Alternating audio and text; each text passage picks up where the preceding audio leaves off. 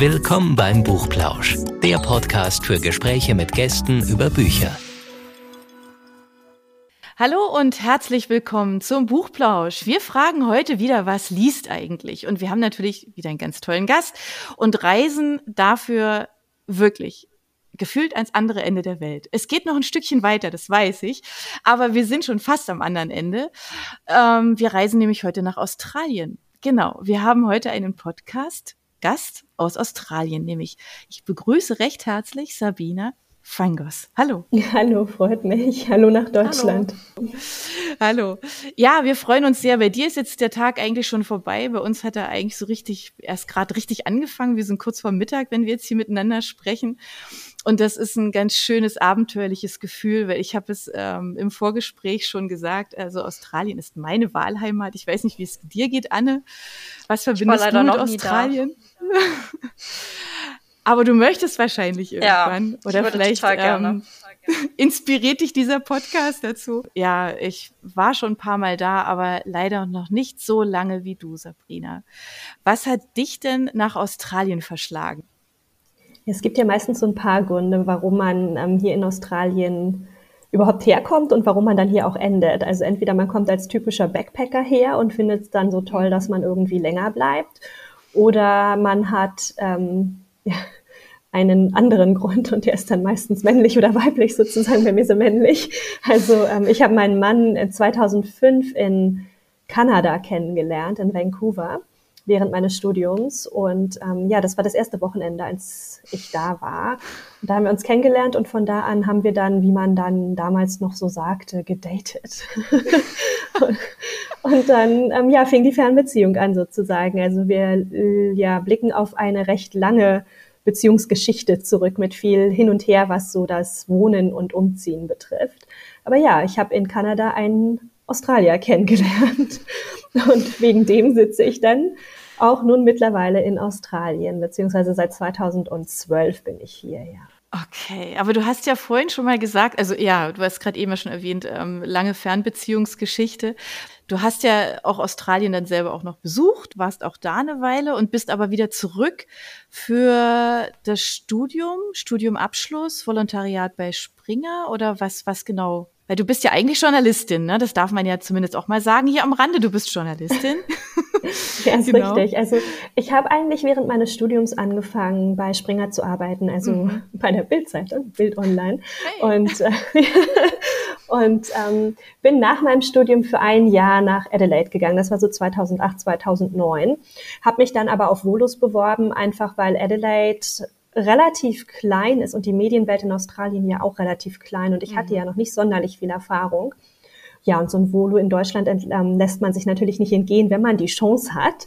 Und ich bin bei Springer in die nächsten Runden gekommen und habe das Volo bekommen. Und das war dann auch der Grund zu sagen, ja, ich muss mir irgendwie die Möglichkeit geben, in beiden Ländern erfolgreich zu sein. Und damals sind wir auch ehrlich gesagt noch mehr davon ausgegangen, dass wir wahrscheinlich uns nicht niederlassen zwangsläufig, aber wahrscheinlich eher mal ein bisschen länger in Deutschland wohnen, weil mein Mann schon relativ etabliert war beruflich und ich ja erst am Anfang stand. Aber es kam ja dann anders. Also ich habe das Volo bei Springer abgeschlossen und ja, war wirklich kaum fertig und schon wieder im Flieger nach Down Under. Okay. Und warum okay. habt ihr euch dann doch dagegen entschieden, noch länger in Deutschland zu bleiben? Ja, das ist eine gute Frage. Also mein Mann hat ähm, einen festen Job und wurde immer wieder freigestellt. Er arbeitet halt hier bei der Regierung. Und ich hatte zwar eine Stelle in Aussicht, aber nicht unbedingt in der Stadt, in die ich wollte in Deutschland. Und dann habe ich halt überlegt und gedacht, ach na ja, wenn ich das jetzt eh absage sozusagen, dann kann ich es ja auch einfach nochmal ganz neu probieren und mache ich ja eh, dann kann ich ja auch gleich noch einen anderen Kontinent wieder nehmen. Und Australien fand ich ja eh schon schön. Und dann habe ich halt, die einzige Bedingung, die ich gestellt hatte, war, ähm, ich war 2008, 2019 halt für das Jahr in Adelaide und dann habe ich eben zu meinem Mann gesagt, wenn ich wiederkomme jetzt nach dem Volo, dann will ich nach Melbourne in eine ja, das klingt jetzt ein bisschen fies, aber damals habe ich eben gedacht, in eine richtige Stadt so ungefähr. Also Adelaide ist ja halt so ein bisschen Kleinstadt-Flair, mhm. was ich mhm. absolut zu schätzen weiß mittlerweile. Ja. Aber es ist halt, ähm, ja, wenn man dann gerade fertig ist mit dem Wohle und beruflich irgendwie ein bisschen was anfangen will, dann ist so eine Multikulti-Stadt wahrscheinlich ein bisschen besser. Und das ist euch gelungen. Ihr seid nach Melbourne. Genau, wir sind 2012 nach Melbourne, beziehungsweise haben uns dann da getroffen, weil er war ja schon wieder ein Jahr in Australien und ich bin dann das letzte Jahr Volo habe ich so alleine absolviert sozusagen. Und, und, dann haben wir uns in Melbourne wieder getroffen und haben uns dort eine Wohnung besucht. Und ich habe beim Multikulti-Sender, das ist ähm, Radio SBS, die haben auch einen Fernsehsender, die haben ganz viele verschiedene Sprachprogramme. Also alle Sprachprogramme ähm, basieren halt auf den Sprachen von den Einwanderungsgruppen hier. Also nicht, da gibt's alles halt von Mandarin über Griechisch, Spanisch und, und, und. Und natürlich auch ein deutsches Programm. Und da hatte ich mich beworben, habe ein Praktikum gemacht und ja, nach den zwei Wochen Praktikum oder vier Wochen Praktikum, ich weiß gar nicht mehr genau, wie lange es ging. Ja, aber auf jeden Fall ist aus diesem Praktikum der Job geworden. Also habe ich dann dort als Freie gearbeitet und ähm, ja, eigentlich alles gemacht halt von Sendungsproduktion, ähm, Features schreiben, übersetzen, aufnehmen, ja, Technik. Also ich habe dann durch die ganze Sendung geführt und moderiert. Ich habe die Sportnachrichten gemacht, die normalen Nachrichten gemacht. Ich habe die Knöpfchen gedrückt. Also ähm, ja, von, von jedem etwas. Hat super Spaß gemacht. Also es war echt, ja, steile Lernkurve natürlich. Ich habe halt nichts mit Audio ja. wirklich zu tun gehabt in Deutschland, aber es war absolut der Wahnsinn. Also es, da kommt jetzt sicherlich dann auch die Audioaffinität her, sag ich mal. Okay. Das ist ja total spannend. Ja, ich meine, bist du so ein bisschen ins kalte Wasser geschmissen worden, oder? Ja, das auf jeden Fall. Also ich klang, glaube ich, auch am Anfang. also die Praktikanten, die lesen die Sportnachrichten vor, nicht? Bei Radio SBS in der deutschen Sendung. Und ich klang halt wahrscheinlich echt wie so eine 16-Jährige, die irgendwie so total hibbelig vor dem Mikrofon sitzt und da so reinquiekt. Und ähm, die Nervosität, nicht? die hat dann doch überhand genommen am Anfang. Aber ja, also mir wurde mir wurde von einem älteren Kollegen empfohlen, ja Mensch Mädchen, vielleicht brauchst du mal, mal eine Zigarette und eine Flasche Whisky so ungefähr. habe ich gesagt, ja, nee, also das muss auch anders gehen. Und ähm, aber die Stimmlage ist dann ein bisschen ein bisschen runtergegangen. Also es war nicht mehr ganz so äh, Teenager-mäßig piepsig sozusagen. Ich habe ähm, ich hab dran gearbeitet und habe dann auch nach einer Weile meinen Rhythmus gefunden sozusagen. Wie lange hast du das gemacht? Gute drei, vier, fünf Jahre so in dem Dreh. Okay. Also ja, man lernt da relativ schnell. Und das ist auch, glaube ich, echt wirklich das Gute. Also die Leute sind super lieb und die arbeiten einen ganz toll ein.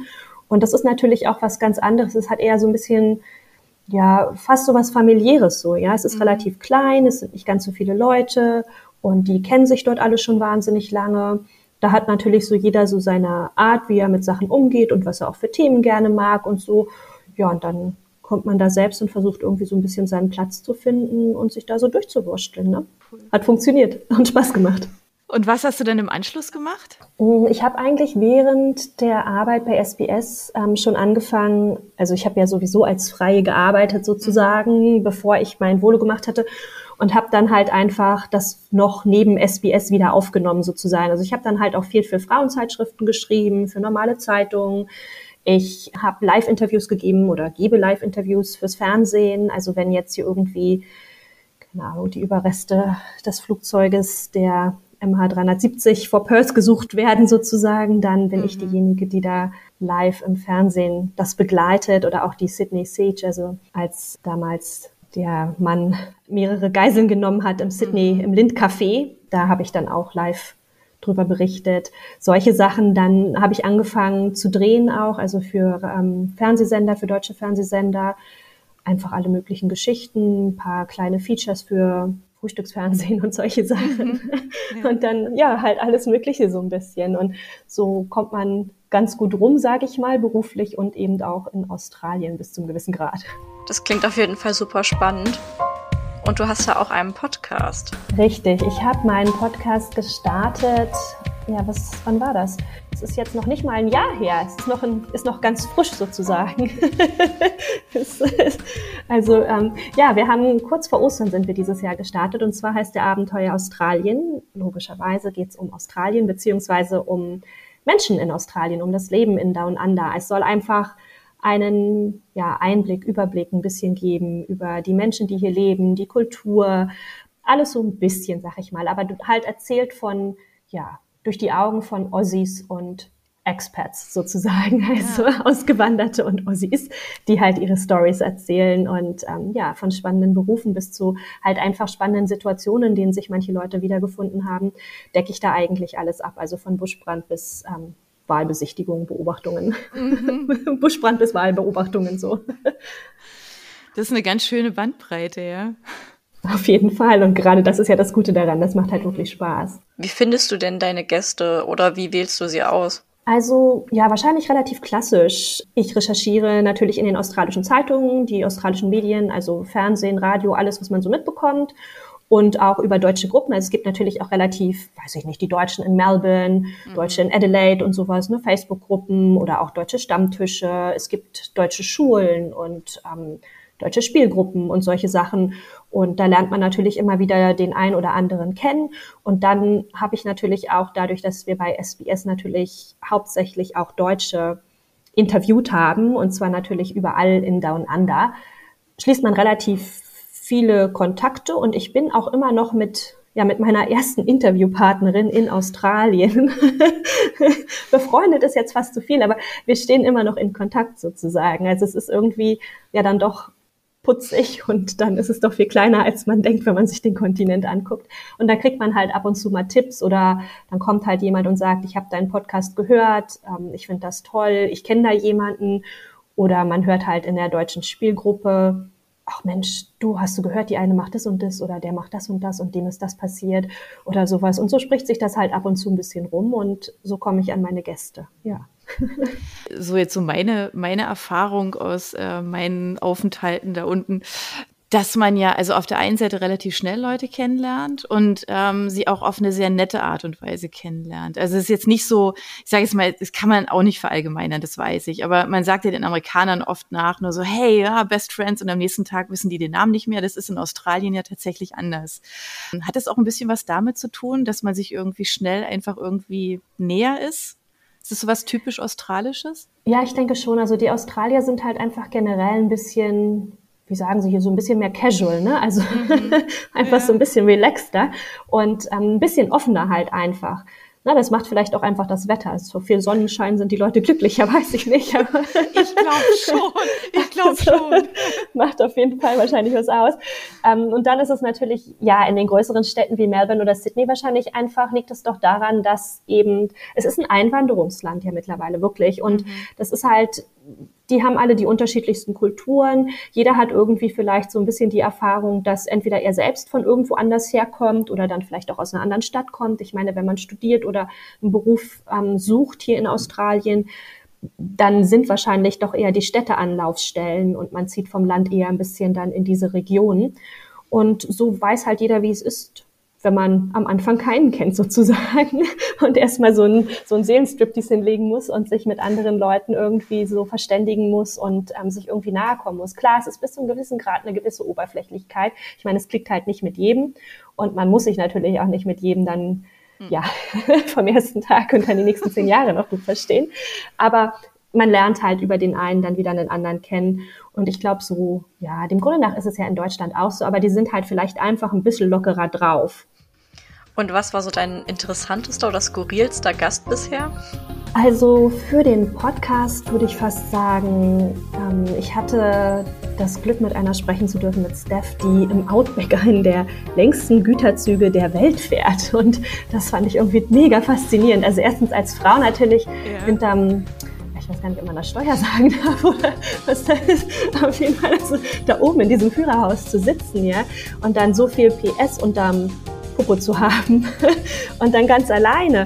Und dann fährt sie natürlich auch nachts und wenn dann irgendwas auf der Strecke passiert, dann muss sie da aussteigen und bis sie dann um den Zug rumgelaufen ist, um dann festzustellen, wo da irgendwie vielleicht ja, irgendwas dazwischen gekommen ist sozusagen, warum es nicht weitergeht, ne? läuft sie da so 45 Minuten mit ihrer Taschenlampe im Outback um den Zug rum. Das finde ich halt irgendwie so total, also das ja, da denkt man erstmal, äh, was machst du? Ja, habe ich auch gerade gedacht. Und dann denkt man sich, wow, das ist ja echt einfach, also total stark. Und was ist das eigentlich für ein Mensch, der ähm, das ja für sich diese Art von Beruf wählt? Das ist ja auch Fly in, Fly mhm. out. Also die wohnt halt auch nicht dort, wo sie an sich arbeitet. Und dann das Outback ist ja auch noch mal wirklich was ganz anderes. Es ist, ist halt dann natürlich mhm. einfach keine Stadt, ist auch kein Strand, nicht? Das ist da rote Erde und nix, so ein bisschen. Aber ja, das hat natürlich auch seinen Reiz und das fand ich ganz spannend, was sie erzählt hat. Also generell auch diese technischen Sachen, was da halt für so ein schwerer PS-Zug durchs Outback rattert, aber halt auch einfach, ähm, wie sie das empfunden hat. Das ist natürlich auch eine Männerdomäne, in der sie mhm. sich da hat behaupten müssen. Mhm. Sie war eine der ersten Frauen in diesem Beruf und das ist natürlich auch, ja, das ist dann so auch so typisch Ossi, ne? Für viele Männer so im Outback, so die Starken und oh. Also das ist natürlich, das nochmal so ein ganz anderer Schlag Mensch irgendwie auch. Ne? Mhm. Ne? Da muss man auch dann für gemacht sein, sozusagen. Aber das fand ich, das fand ich zum Beispiel super spannend. Ja. ja Ansonsten, auch, ja, ja habe ich alles Mögliche schon durchgehabt, um ehrlich zu sagen. Ich glaube, das andere, was ich so am skurrilsten fand, war ähm, ein Interview mit einer Frau, die mit Krokodilen zusammengelebt hat. Oh Und ich habe ganz ehrlich super Angst vor Krokodilen. Ja, ich auch. Und so ein, so ein Krokodil, so ein ganz großes da im Garten in so einem Art Schuppen und Schwimmbecken dann zu sehen, fand ich halt mega beängstigend. Aber es, also die Frau war halt auch super spannend und die Geschichte war toll. Aber das ist halt auch ähm, ja was sehr Außergewöhnliches gewesen, sag ich mal. Die zwei kleineren Krokodile, die dann auch viel im Haus waren, die hatte sie glücklicherweise ja, wie soll man sagen, so Art weggesperrt, sag ich mal. So, eine Schiebetür war die, waren die von uns getrennt, aber die haben halt immer dann so, so ein bisschen gegen die Schiebetür gebummert und ich habe dann schon mhm. meine Füße hochgemacht auf dem Stuhl und dachte aber, naja, also ganz ehrlich, ja das bringt ja dann auch nichts. Ne? also, vielleicht sollte ich lieber das Mikro ausmachen und rausrennen, aber, aber der Gedanke war auf jeden Fall, ah, ich muss irgendwie meine Füße hochmachen. Und warum bummern da die die ganze Zeit gegen die, gegen die Schiebetür?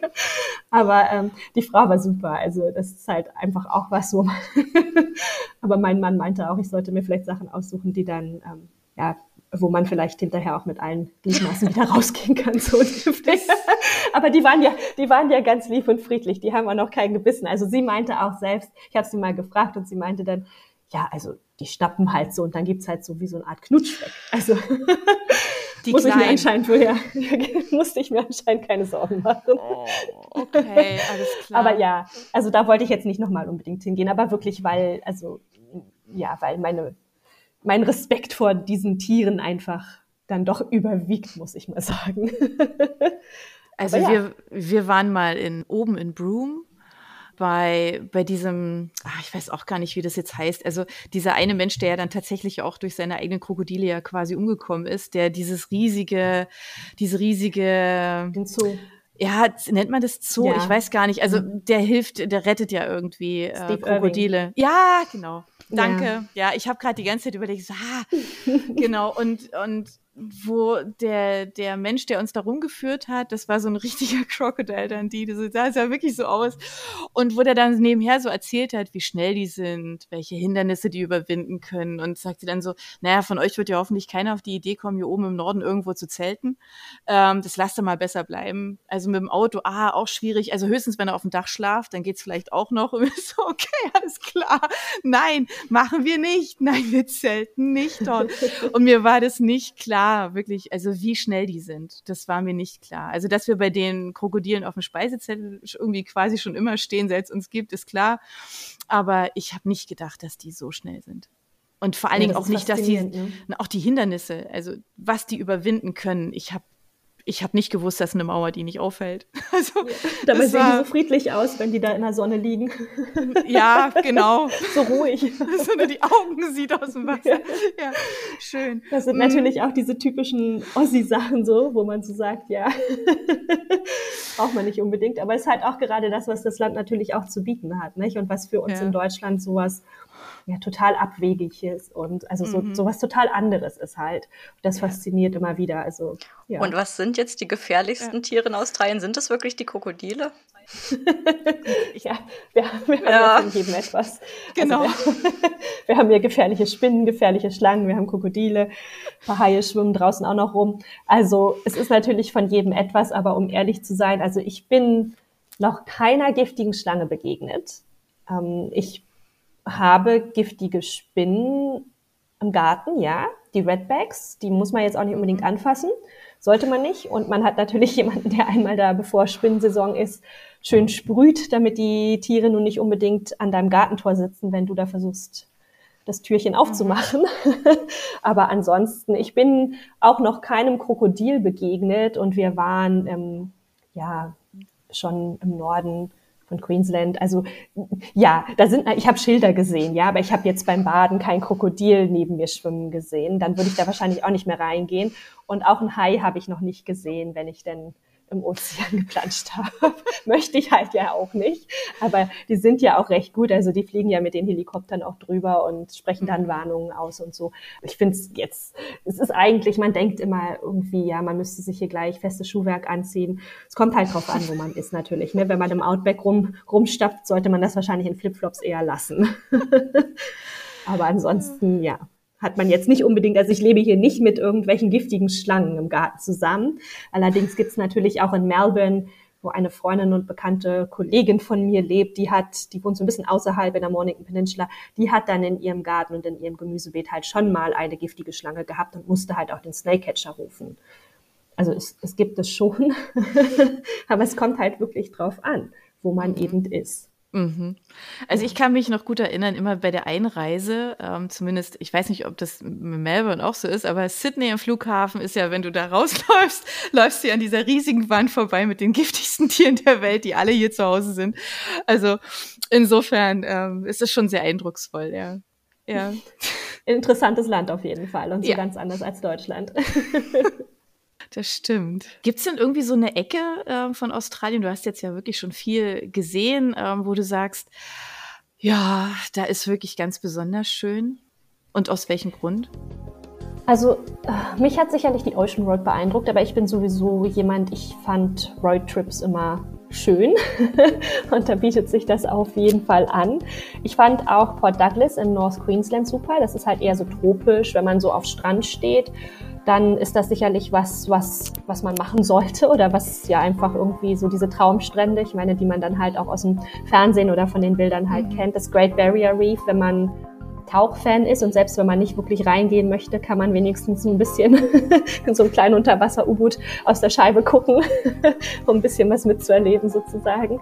Was ich noch nicht gesehen habe, sind so ja, die Mitte in Australien, da war ich noch gar nicht. Also Uluru würde ich auf jeden Fall ganz gerne okay. noch machen. Darf man ja nicht mehr draufklettern, ist ja auch richtig so. Ja. Aber da würde ich auf jeden Fall gerne mal hin.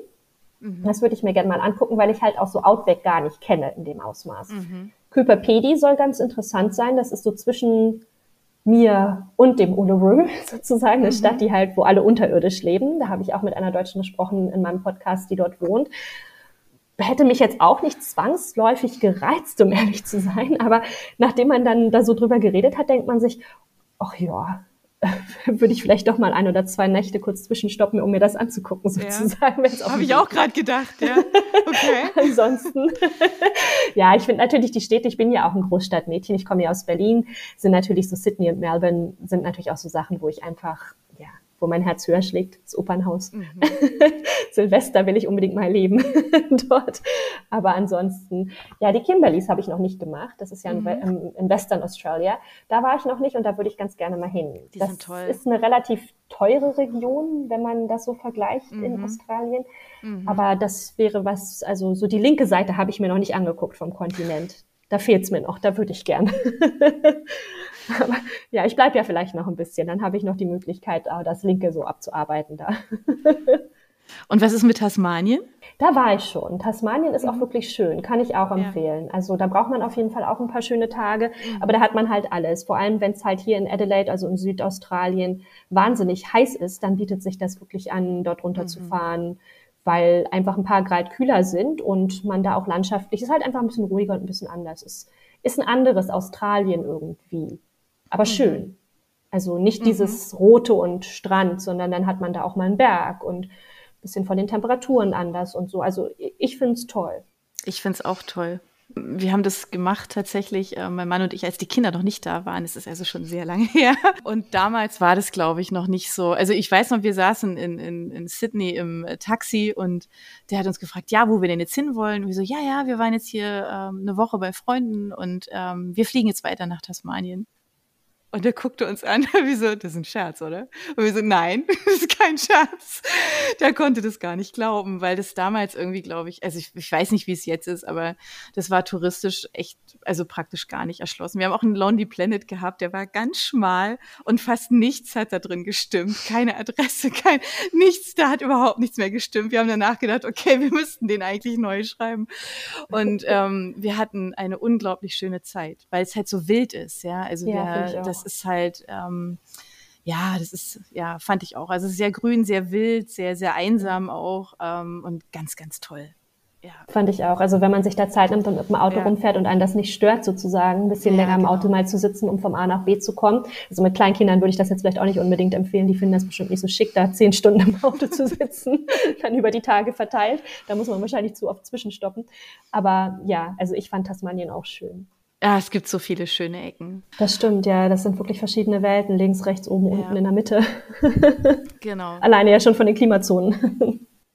Was würdest du denn sagen, was man unbedingt in Australien mal erlebt haben muss? Ich würde auf jeden Fall sagen, Uluru, Great Barrier Reef, die Städte. Mhm. Das sind so die Sachen, die Great Ocean Road, Tasmanien für mich halt. Ob das die anderen so sehen, weiß ich nicht. Aber das sind so meine, meine Highlights irgendwie, die ich immer empfehlen würde. Also ich würde mich sicherlich eher auf der rechten Seite des Kontinents aufhalten und in Sydney anfangen, sag ich mal, und dann da oben so ein bisschen und dann wieder runter, mich runterarbeiten und da vielleicht einmal so in die Mitte und wieder runter, so in dem Dreh. Aber das ist ja, ja, das ist ja eben das Tolle an Australien, dass da wirklich was für jeden Geschmack dabei ist. Also es mhm. gibt was für Familien, nicht? Es gibt was für Alleinreisende. Ich meine, Backpacking ist ja hier riesig, was die Tourismusindustrie betrifft. Gerade die Deutschen sind da ja auch immer groß dabei gewesen. Nicht mehr, seitdem wir natürlich Covid-bedingt alle Grenzen zugemacht haben. Aber ansonsten, ähm, wir schneiden uns hier ja schön ab auf dem Kontinent. Aber ja, ansonsten ist halt wirklich für jeden was dabei, finde ich. Also es gibt was für Strandliebhaber, man muss aber nicht. Das ist halt das Tolle wirklich. Das, und das ist wirklich so, ja, so anders ist, wenn man sich weiter wegbewegt. Ich meine, in Europa ist es natürlich anders in der Zeit, in der ich hier irgendwie gerade mal auf die andere Seite des Kontinents komme, habt ihr da vielleicht schon zwei oder drei Länder durchquert, so ungefähr.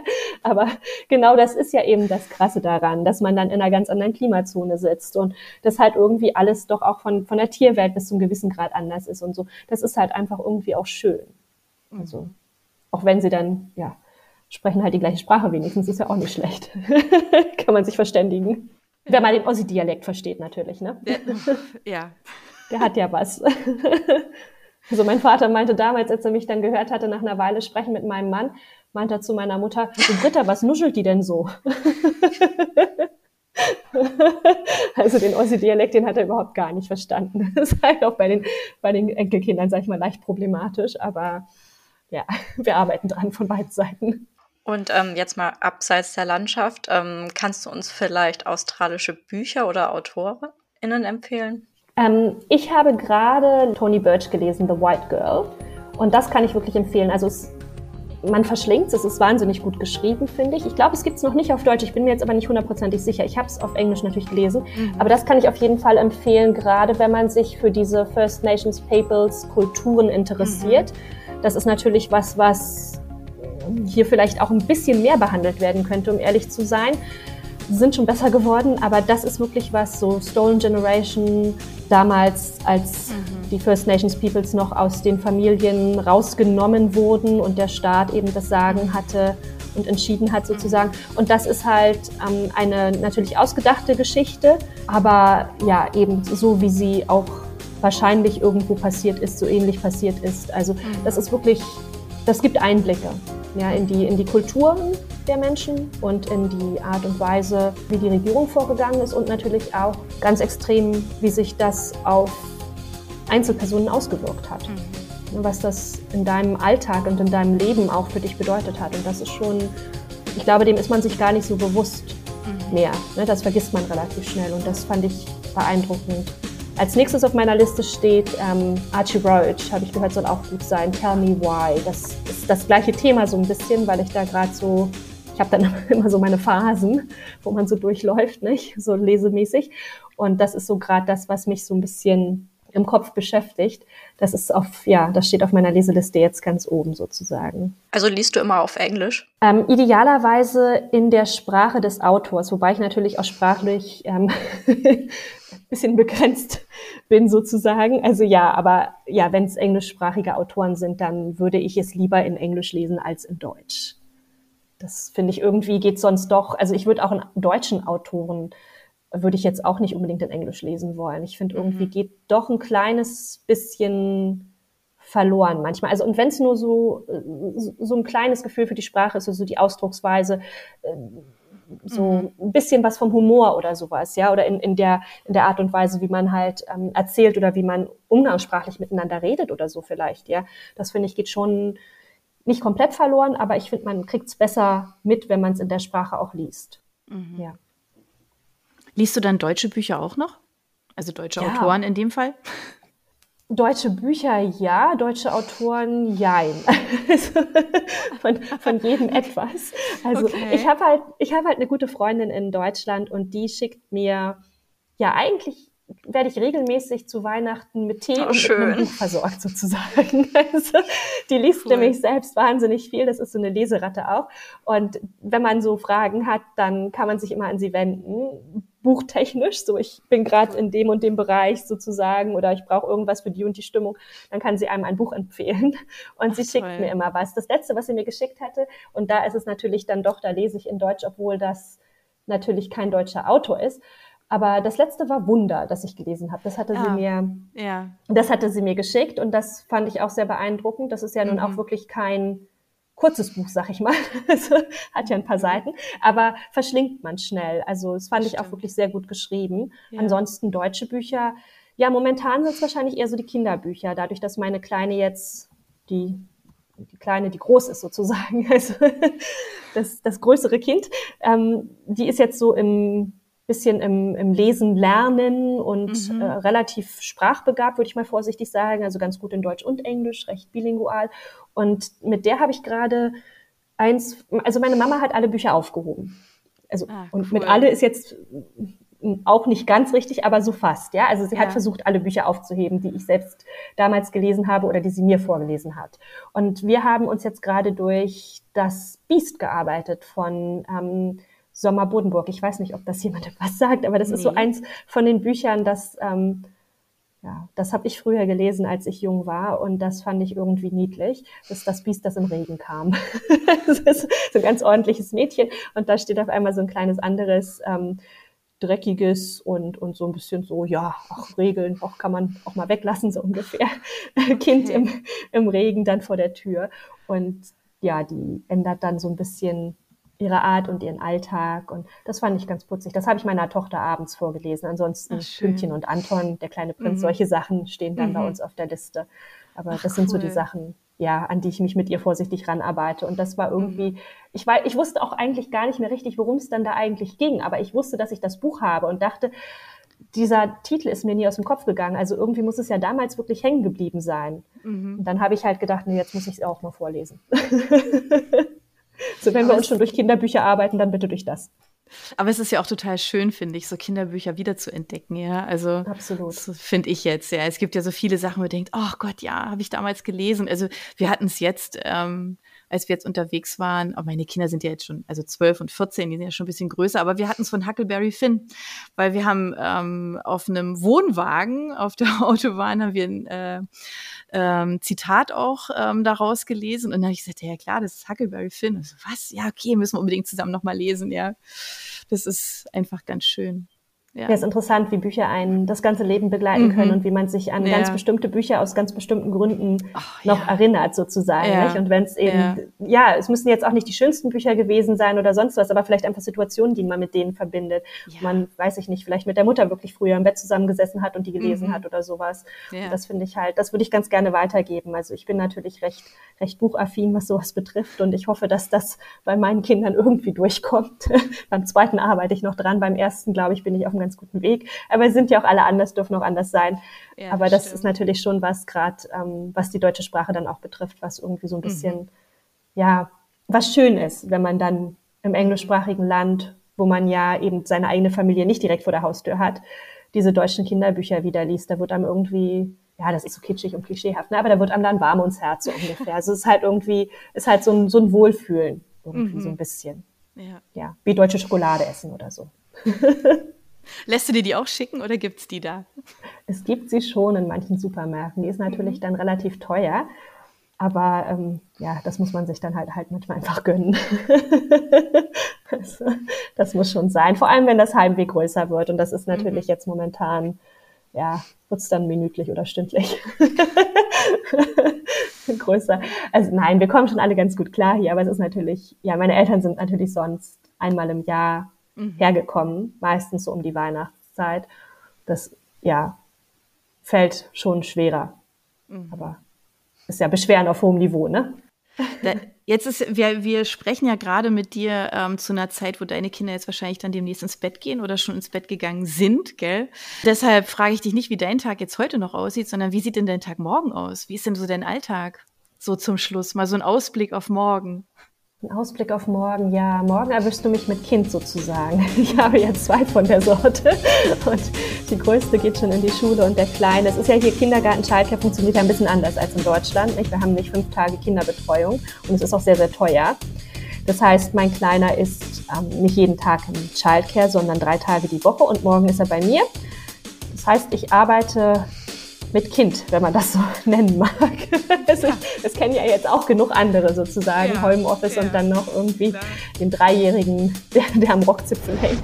Aber ja, also das ist so, das ist ein Teil meines Alltags. Mhm. Also ich versuche mir den Tag eigentlich ähm, von Arbeit freizuhalten, um ehrlich zu sein, weil ich auch einfach die Zeit mit ihm natürlich ähm, unabhängig von irgendwelchen E-Mails und Anrufen oder sonst was genießen möchte. Und das schaffen wir auch. Aber zwischendurch ist es sicherlich mal so, dass ich dann ein paar E-Mails checke, ein paar Interviewtermine klar mache oder mhm ja, vielleicht doch nochmal die ein oder andere Seite durchblätter oder durchgehe online und dann gucke, was sich da getan hat in den Medien und ob da irgendwas Interessantes und Spannendes bei ist, dass ich mir dann ganz schnell rausschreiben kann oder mir Notiz mache, so dass ich mich dann abends dran setzen kann. Aber ja, viel mhm. arbeite ich natürlich auch wirklich, ja, ab 20 Uhr, wenn die Kinder im Bett sind. bietet sich an.